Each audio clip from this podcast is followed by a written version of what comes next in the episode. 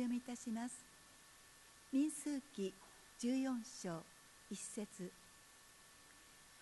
全改宗は大声を上げて叫び民はその夜泣き明かした。イスラエル人は皆モーセとアロンにつぶやき全改宗は彼らに言った。私たちはエジプトの地で死んでいたらよかったのにできればこの荒野で死んだ方がましだ。なぜ主は私たちをこの地に導いてきて剣で倒そうとされるのか。私たちの妻子はさらわれてしまうのに。エジプトに帰った方が私たちにとってよくはないか。そして互いに言った。さあ私たちは一人の頭を立ててエジプトに帰ろう。そこでモーセとアロンはイスラエル人の改宗の全集会の集まっている前でひれ伏した。するとその地を探ってきた者のうちヌンの子ヨシアとエフネの子カレブとは自分たちの着物を引き裂いてイスラエル人の全改宗に向かって次のように言った。私たちが巡り歩いて探った地は素晴らしく良い地だった。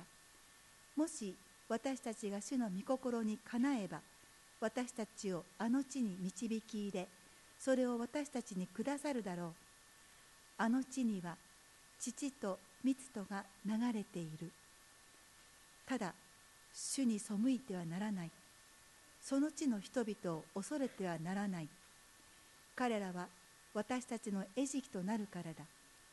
彼らの守りは彼らから取り去られている。しかし主が私たちと共におられるのだ。彼らを恐れてはならない。しかし全改宗は彼らを石で撃ち殺そうと言い出した。その時主の栄光が会見の天幕からすべてのイスラエル人に現れた。主はモーセに仰せられた。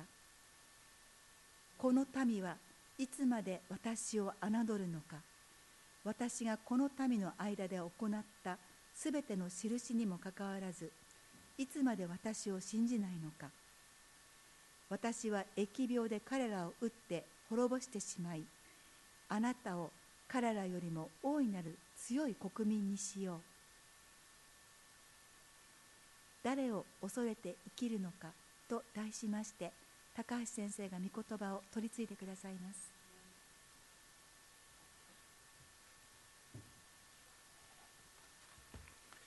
久しぶり民数記に戻ってきましたが今日は民数記の11章から14章をまとめてお話ししたいと思います。私たちは心の底でですねもっと良い生活もっと別のですね生き方があるはずではなないかっていう期待を持ちます。それは私たちの心の中に失われたエデンの園への憧れがあるからではないでしょうか。神はまた人の心に永遠を与えられたと伝道者3章11節にあります。私たちは心の底でエデンの園を求めている。そしてこの民数記のテーマはイスラエルの民が憧れの約束の地知識と蜜の流れる地に憧れてそしてそこに向かって歩んでいくっていう中でのことです。しかし今読まれた箇所に記されているようにイスラエルの民は約束の地を目の前にして恐れに圧倒されて尻込みしました。同じような思いが私たちの中に起こることがあります。例えばですね神様に信頼して神様に信頼しても落胆させられるかもしれないという恐れがあってですね大胆にチャレンジするという心の動きにブレーキをかけてはいないでしょうか。また人の抵抗や拒絶を恐れて言うべきことに結局自分の居場所を失ってしまう。なんていうことがあるかもしれません。恐れを感じるのは仕方がないですけれども恐れに圧倒されるような人生に命の喜びは生まれません。三千数百年前のイスラエルのイスラエルの民と神との関係。それは今の私たちと神様との関係を表しているように思います。イエス様はこうおっしゃいました。求めなさいそうすれば与えられます。探しなさいそうすれば見つかります。叩きなさいそうすれば開かれます。目に見える現実に意気消沈する代わりに神に大胆に期待し道を開いていただく。そんな歩みを改めて覚えたいと思います。民数記の今日は11章から見ますがこの11章とそれまでの10章っていうのはガラッと変わるんですね。大体あの出エジプト記の後半の部分からですね一度イスラエルの民はあの金の格子を作ってしまい神様から滅ぼされると言われた。でも、ね、あのモーセの取りなしによって神様を許してくださった。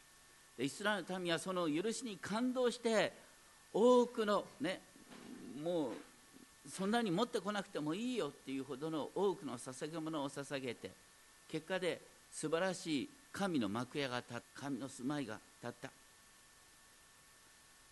そして主の栄光が幕屋に満ちたって書いてありました。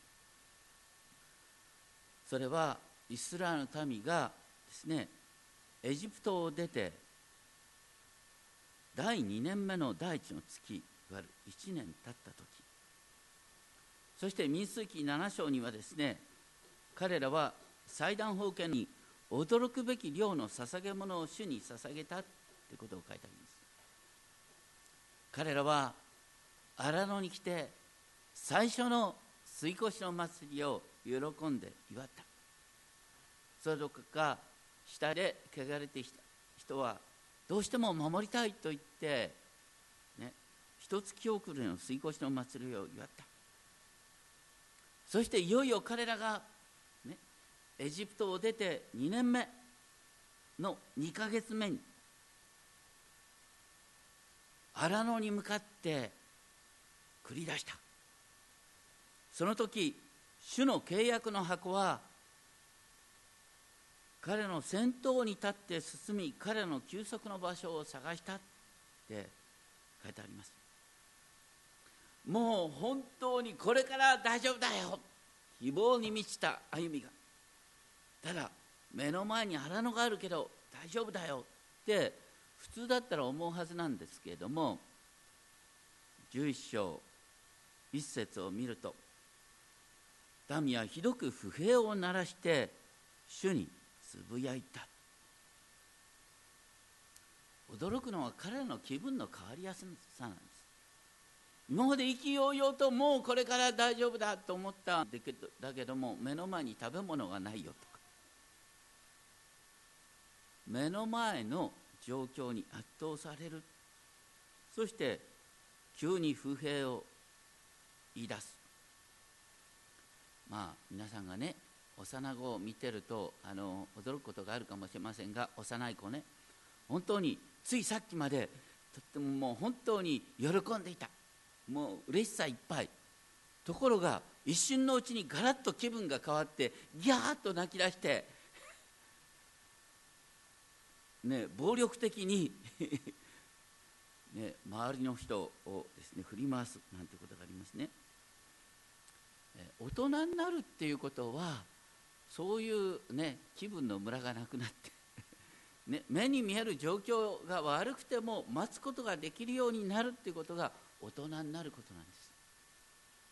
イスラエルの民を見るとですねまるで子供子供のままっていう感じがしますね。まあ私たちの場合は本当の意味で成熟してるっていうよりはですねあのここでですねキャーと騒いだら恥ずかしいからと心を押しあの押しとどめる場合がありますけれどもそれからするとイスラエルの民の心と私たちはあんまり変わってないのかもしれません、まあ、とにかくあまりのイスラエルの民の心の変わりように11章2節主はこれを聞いて怒りを燃やした。11章1節ですかね。怒りを燃やし主の火が彼らに向かって燃え上がった。怒りっていう原文は花とも書いてあるんですが主が花を真っ赤にして怒りの炎を発するような情景なんです。この時主の火は宿営の橋を舐め尽くしただけでで慌ててイスラエルの民がモーセに助けてくれと叫ぶ。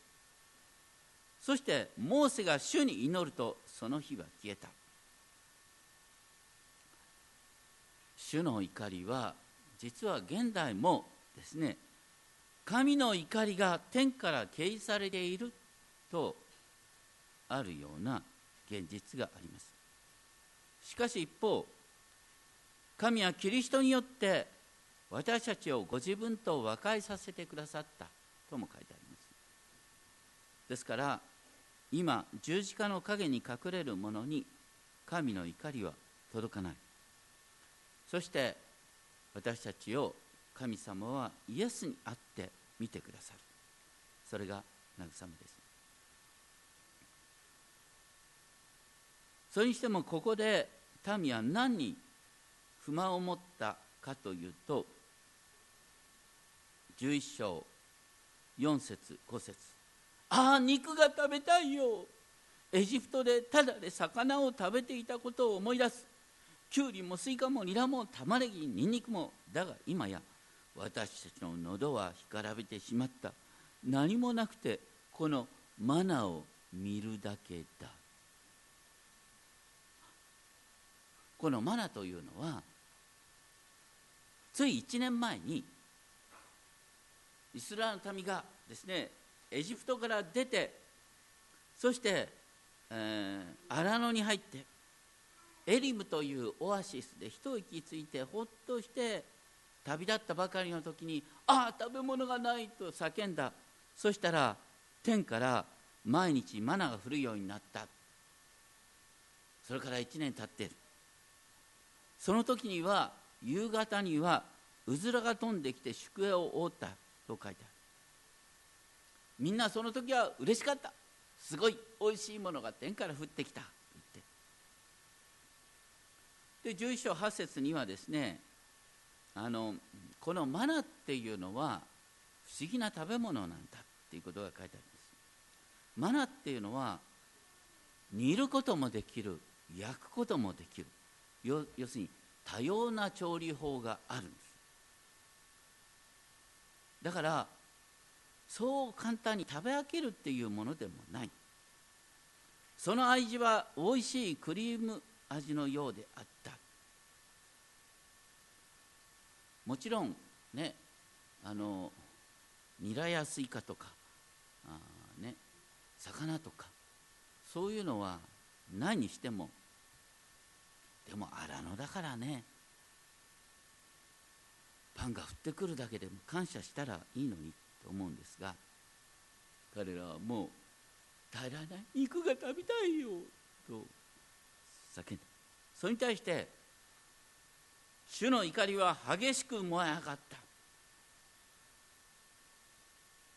ただここで主は火を降らす代わりにモーセの訴えに不思議に耳を傾けます。11章11節から15節までモーセの神に対するつぶやきというか嘆きが書いてある。なぜあなたはこのしもべを苦しめられるんでしょう？要するにモーセは神様に言いたいあなたは私に期待しすぎです。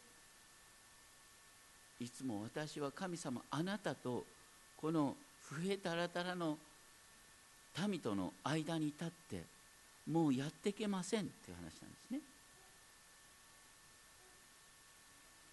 私だけでこの民全体を追うことはできません。私には重すぎます。どうか私を殺してくださいとまで言う。でもそれはモーセの気分がたまたまそういう本当に民の不安を聞いて圧倒されるような状況になったから私たちの心が落ち込む時にはですね物事を実際よりも悪く見てしまうっていう傾向があります。そのことが11章12節に書いてある。神は決してモーセにですね乳母が血のみ子を抱きかかえるように彼らをあなたの胸に抱き私が彼らの先祖たちに誓った地に連れて行けなどとは言っておられないんですけれども神はそこまで私に期待しているかのようにモーセはもうやってられないって神様に嘆きました。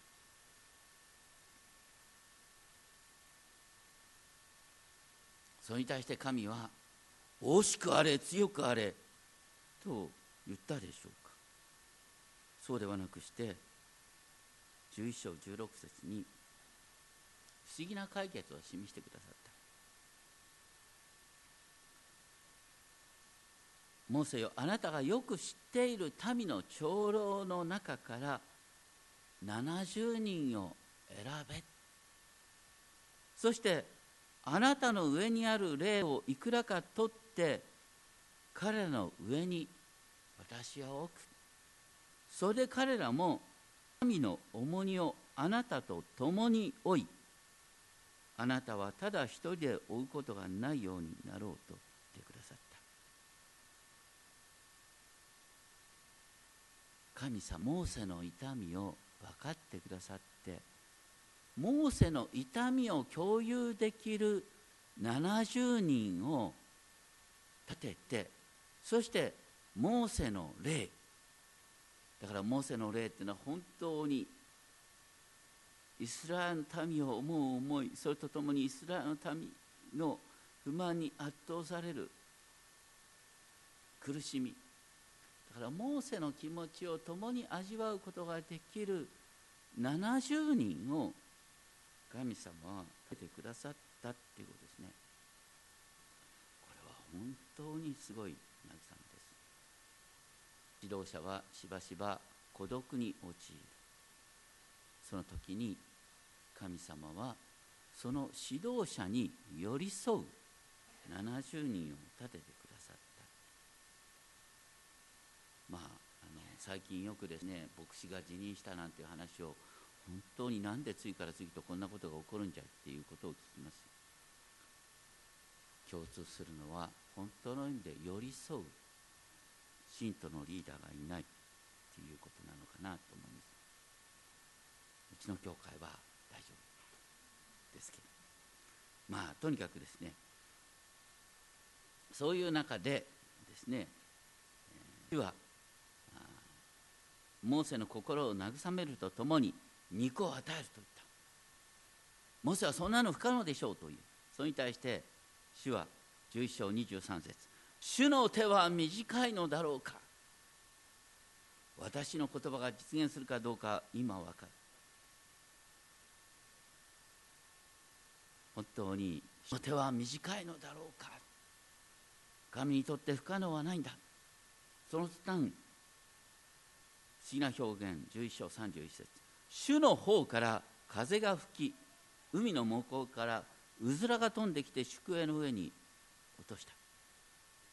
驚くほど大量のもの最も少なく集めたものでも10ホール2300リットルにもなった。でも彼らが食べようとするや否や主の怒りが民に向かって燃え上がり主は非常に激しい疫病で民を撃った。それでそこは欲望の墓を意味するキブロテ・ハタワと呼ばれた。不思議なんですがね。願いが叶った途端主の裁きを受けた。なんていうことがある。これはあの私たちの中にもしばしば起こることです念願が叶って大きな家を変えて立派な車を変えてああ大丈夫と思った途端家族が喧嘩してしばらくして離婚しちゃったとかね。よくある話です。願いが叶うところは実は悲惨の始まりであったりなんかする。大切なのは本当に私たちの願いが神様によって清められていくことなのかなと思いますが。ただここで面白いのは神様はモーセに寄り添ってモーセの痛みを共有できるためにモーセの霊をいくらか取って70人の長老に与えたこう霊。書いてあるこの霊と同じ言葉がヘブル語風。風も霊と同じ言葉なんです。ルーアって言いますが要するにここで書いてあるのね。主の方から風が吹いてだから主の方から霊が来てそしてうずらを運んだ。だから精霊がうずらを運んだって書いてあるんだそして彼らのね彼らに肉が与えられた。だから長老に霊が注がれることもうずらが飛んでくることも同じ神の霊神の息の働きだったんですね。そのように神様はねへりくだる者に寄り添いでも同時に傲慢願望を満たさせた上で悲劇を与えるなんていうことを神様はされる一方ですね12章からですね不思議な展開なんですが今度は指導者間の問題なんですけれどもモーセの姉のミリアムまあミリアムっていうのはねあのモーセのお姉さんですね。これギリシャ語にするとマリアになるんですがまあ、とにかくですねミリアムというお姉ちゃんとですねお兄さんのアロン、ね、姉と姉と兄ですからねモーセは弟なんですよ、ね、誰がお前を助けたんだ、ね、今ナイル川で沈みそうになってた時助けたのは私だよとか言ってねミリアムは言わせたのかもしれませんが、まあ、とにかくですねあのモーセの結婚のことで不満を言った。これどういうことなのかよう分かりません。うんモーセの2番目の妻なのかは分かりませんがただ神様はあのモーセ、えっと、アロンとミリアムの動機の方に目を向けた。彼の不満の中心は妬みだった。神様はモーセとだけ話したの？私たちとも話したんじゃないの？ところがモーセはそれに対して弁明する弁明はしなかった。12章3節。モーセという人は地上の誰にも勝って非常に謙遜であった。モーセが弁明しないから神様はアロンとミリアムを呼び寄せて彼らを叱責した。モーセは神ご自身が立てたんだ。だからモーセとは口と口とで語る。そして謎で話すこともしない。モーセは神を仰ぎ見ているんだよ。なぜお前たちは恐れずに避難するのか。その間主の怒りが彼に向かって燃え上がり見よミリアムはサラサラートになったいわゆるまあ雷病の症状が発症したって書いてあるんですね。12章11節にあるようにミリアムの半ば腐って母の体から出てくる死人のような状態になった。慌ててアロンはモーセに向かって弟に向かって「我が主よ主人よ」って弟に向かってすがった私たちの愚かさのために犯した罪をどうか負わせないでくださいと憐れみをこうそしてモーセも主に叫んで「神よどうかミリアムを癒してください」と叫んだ。すると彼女は癒された。でもこのサラートに侵された人は癒されても宿営に戻るまで7日間隔離されるっていうのがレビキに書いてありました。だから7日間待って初めてミリアムは戻ってくることができた。イスラエルの民は神が立てた権威に逆らうことの恐ろしさを目の当たりに見ました。私たちすべてのクリスチャンはですね今神の御前に祭司としての役割預言者としての役割を与えられている。だから牧師は決して特別な存在ではない。しかしこの例から言えることは神が立てた器はやっぱり尊敬するっていうことが神様をですね恐れるっていうことと切り離せない関係にあるということかなと思います。ヘブル人の手紙13章17節にこう書いてある。あなた方の指導者たちの言うことを聞きまた服従しなさい。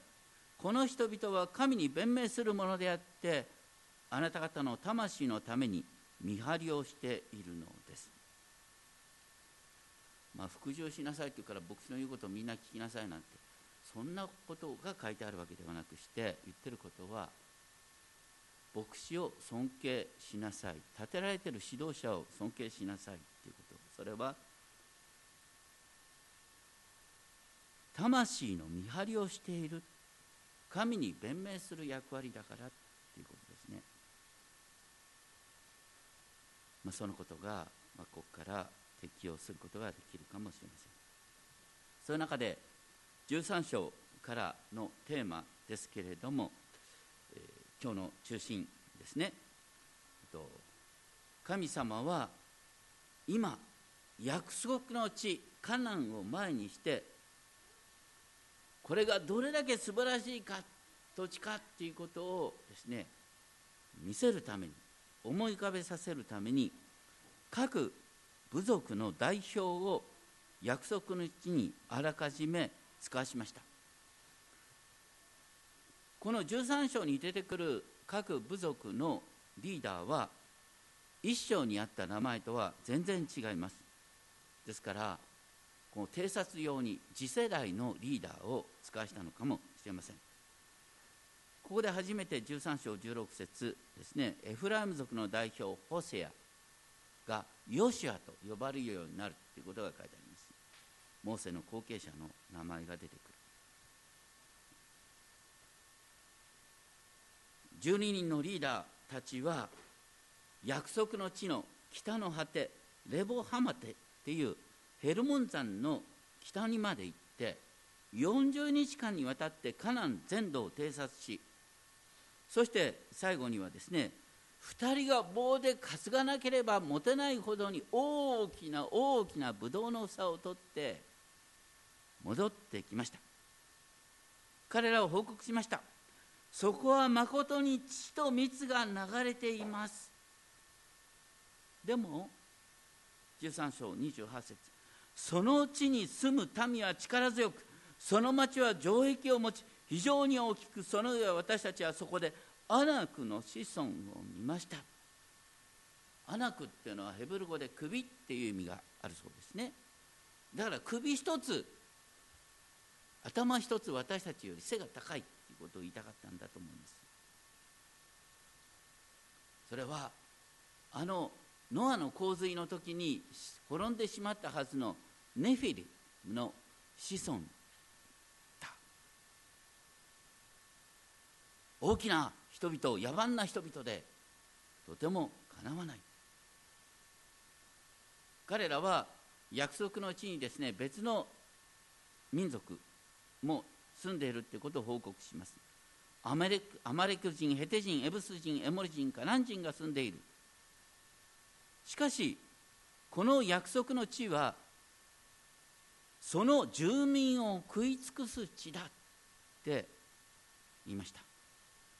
その住民を食い尽くす地だっていう意味は多分ですねこの約束の地っていうのは非常に地形がね本当に複雑なんですよね。高い山があったりですね砂漠の地があったりそして谷があったり川があったりね。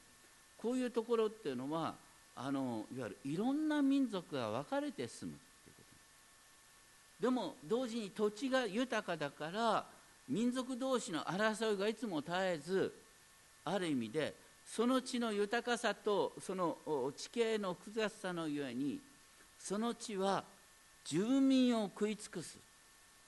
というふうに解釈ができる。でもこれは別のように解釈することもできるんですよ。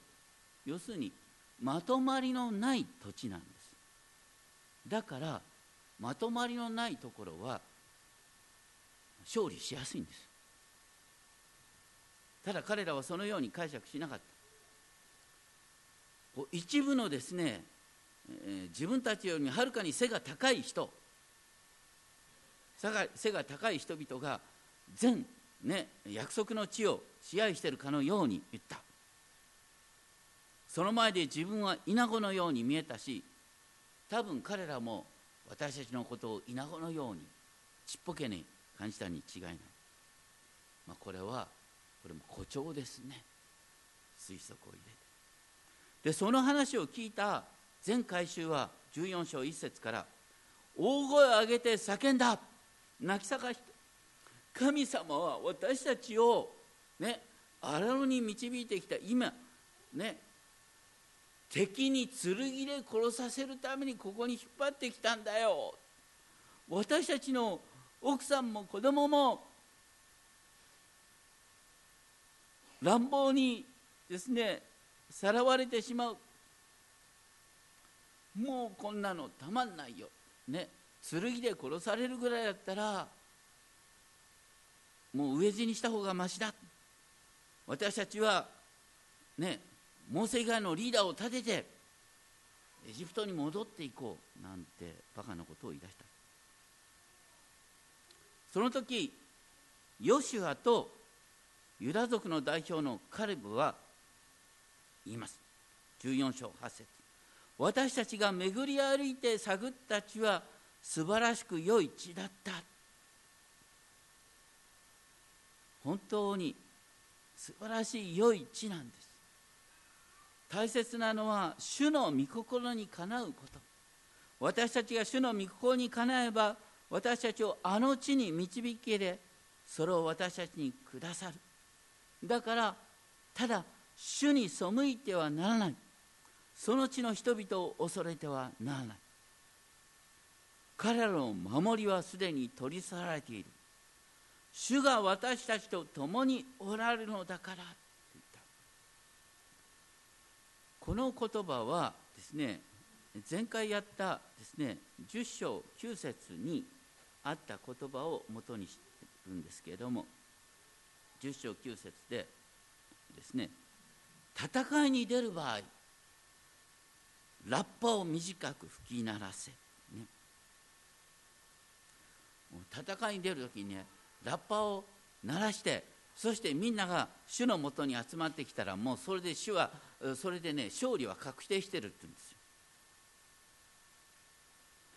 彼らに求められたのはラッパが吹き鳴った時に集まってくることだけだったんですあとは主がやってくださる。もう勝利勝利は決まってる。ラッパプーとなった集まってきたもう敵はやっつけられたっていうのが神様のプログラムだった。ところが彼らはねそんなことすっぽりと忘れてねついこの前でも主の栄光の雲によってなんとね追っ手のエジプト人は立ちどり海の中に飲み込まれてしまった。パンがない時には天からパンが降ってきた。水がない時は岩から水が湧き出したっていうですね圧倒的な主の御業を忘れてしまってそして私たちはもうダメだって叫び出した。ヨシアとカレブだけがきちんと信仰的な話をできた。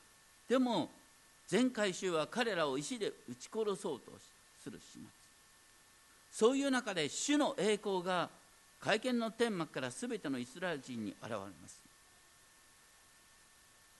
そして主はモーセに向かってこうおっしゃった14章10節。この民はいつまで私を侮るのか。私がこの民の間で行ったすべての印にもかかわらずいつまで私を信じないのか、大体民数記10章までの流れを見たらなんでこんなことを民が言うのかっていうのは本当に訳が分かんないね。よっぽどバカなんじゃないかな。なんでそんなに忘れっぽいんだよ。神様おっしゃることもよくわかる。だからねもうモーセねモーセの奥さんのことで問題が出たけどもまあいいよ。モーセの子孫から新しい民を作ろう。ね。こいつらみんな滅ぼしてしまおう。神様おっしゃることをよくわかるような気がしませんか？本当になんでこんなに忘れっぽいんだろう。ところがそこでモーセは何と言ったか。これがモーセのかっこいいところですね。14章の14節から。神様に向かって説教をしだしたんですね。神様周りの民はねあなたが昼は雲の柱夜は火の柱のうちにあってイスラエルの民を導いているっていう様子をもうすでに見ているんだよ。それであなたがこのイスラエルの民を滅ぼしてしまったらああ結局イスラエルの神ヤーウェは何もできない神なんだなってみんなあなたのことを嘲笑うことになりますよ。それでもいいんですか？ってなんかすごいね。なんかモーセの方が神様より頭がいいような。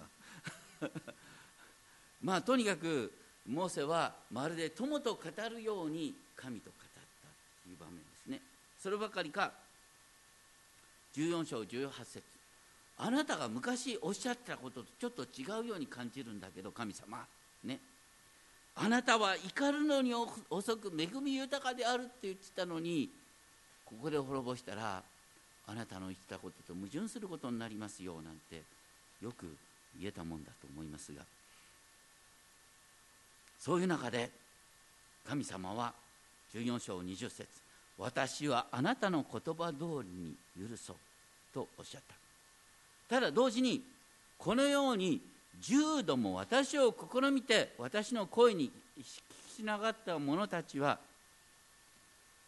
約束の地に入ることができないと言ってこれから40年間ちょうどね40日間約束の地を、うん調べた。40日を40年にして、ね、イスラエルの民をこの荒野の上でですねさまよわせる。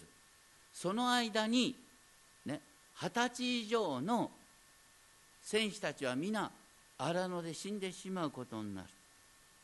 約束の地に入ることができるね二十歳以上の者はヨシュアとカレブだけだっておっしゃった。そしてそのことが嘘ではないってことの印に14章37節。あの約束の地を調査して悪いことを言い広めた10人は立ちどころに主の前に疫病で死んだ。10人の人々が死んだのを見てイスラエル民は慌て出した。わあ大変だ。40年もさまよっていられない。でも神様は一度勝利を与えるっておっしゃったんだから遅いかもしれないけど従って敵の地に攻めていこうって彼らは言ったしかしの神様はもう一度裁くとおっしゃったから主の契約の箱とモーセとは主刑から動かなかった。だから主が共にいてくださらない中で彼らは万有を振るったけれども結局負けてしまってこの最短路は永久に塞がれた、今日のところねイスラエルの民は別にねあの40年間荒野をさまよう必要はなかったんです。彼らは2年目のね第2の月か第3の月に約束の地に入ってるはずだったんです。なんで38年間もその間さまようことになったの？それは恵みを忘れて目の前のことを見てたじろいでもう嫌だ。神様の嘘つきとか言ってこんなはずじゃなかったよとか言って目先のことがたまたまちょっと期待通りになってない。人間はやっぱりね物事を見たいように見るんですよ。いろんな見方ができるはずなのに超悲観的にもうダメ。神様に従ったけどもうダメだったとか言ってぶたれてしまっ私たちが不安になるのはいいんですよ。でモーセと同じように神様に食ってかかるような祈りも時にはいいんです。でも過去の恵みを忘れて主が共にいてくださるっていうことがどれだけすごいことかっていうのをすっぽり忘れるようなことがあってはならない。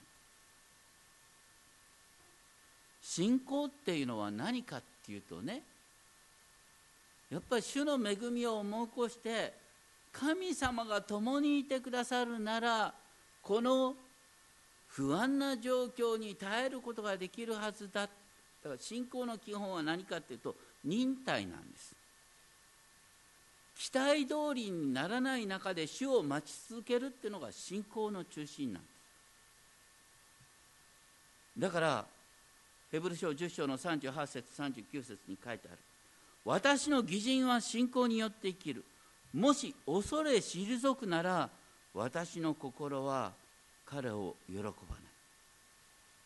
それに対して私たちは恐れ退いて滅びるものではなく信じて命を保つものです。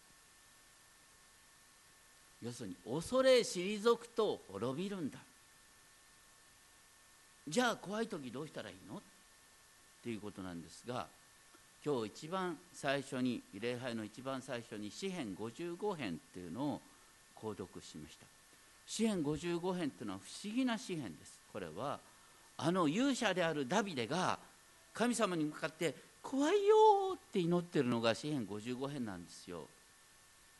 神様私は怖くてたまりまたまりません。ね逃げてしまいたい気持ちですって。祈ってんです。神様に向かって逃げてしまいたい気持ちですっていうのは祈りになるんです。でも逃げ出したらダメなんです。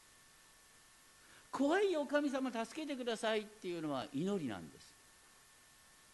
僕の好きな言葉にドイツ語のことわざにこういうのが「Mood is Angst, die gebetet hat」勇気とは祈られた恐れ。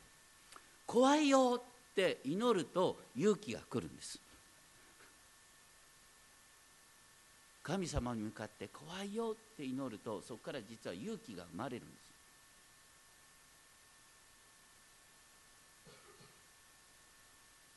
そして目の前には思い通りにならないっていうことを実はイエス様自身が変に保証してくださった。あなた方は世にあっては困難がありますってイエス様が保証してくださったからさなんで困難があるのなんてそんな愚かな質問言うなよって。イエス様が言ったんだから困難があるって。しかし勇敢でありなさい。私はすでに世に勝ったのです。それは祈りの中から生まれるんです。私たちは本当に人生でいつもいいことがあったなと思うと必ず悪いことが起きます。あんまり保証するのもなんですけどイエス様はそうおっしゃってるからねそうなんだよ。そこで問われてるのは神に祈ること。過去の恵みを思い起こすこと。そして恐れ退かないこと。恐れ退くととんでもない遠回りになる。ね1週間で入れるところを38年間さまようんだよ。同じことが私にも起こるすぐね1週間で本当に望みが叶うはずなのに38年間さまよったんだ。恐れ退くから。でも怖いよって祈るのはいいんです。そこから勇気が生まれる。お祈りしましょう。天皇お父様私たちは恐れ退く。恐れ退いて滅びるものではない。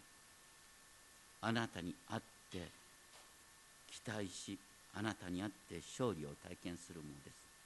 どうかいつでもどこでもあなたの恵みを思い起こし過去の恵みを思い起こし目の前の状況がどんなに不安な状況であってもあなたにすがりながら歩んでいくことができるよう導いてください。尊き主。イエス・キリストの皆によってお願いします。アメン。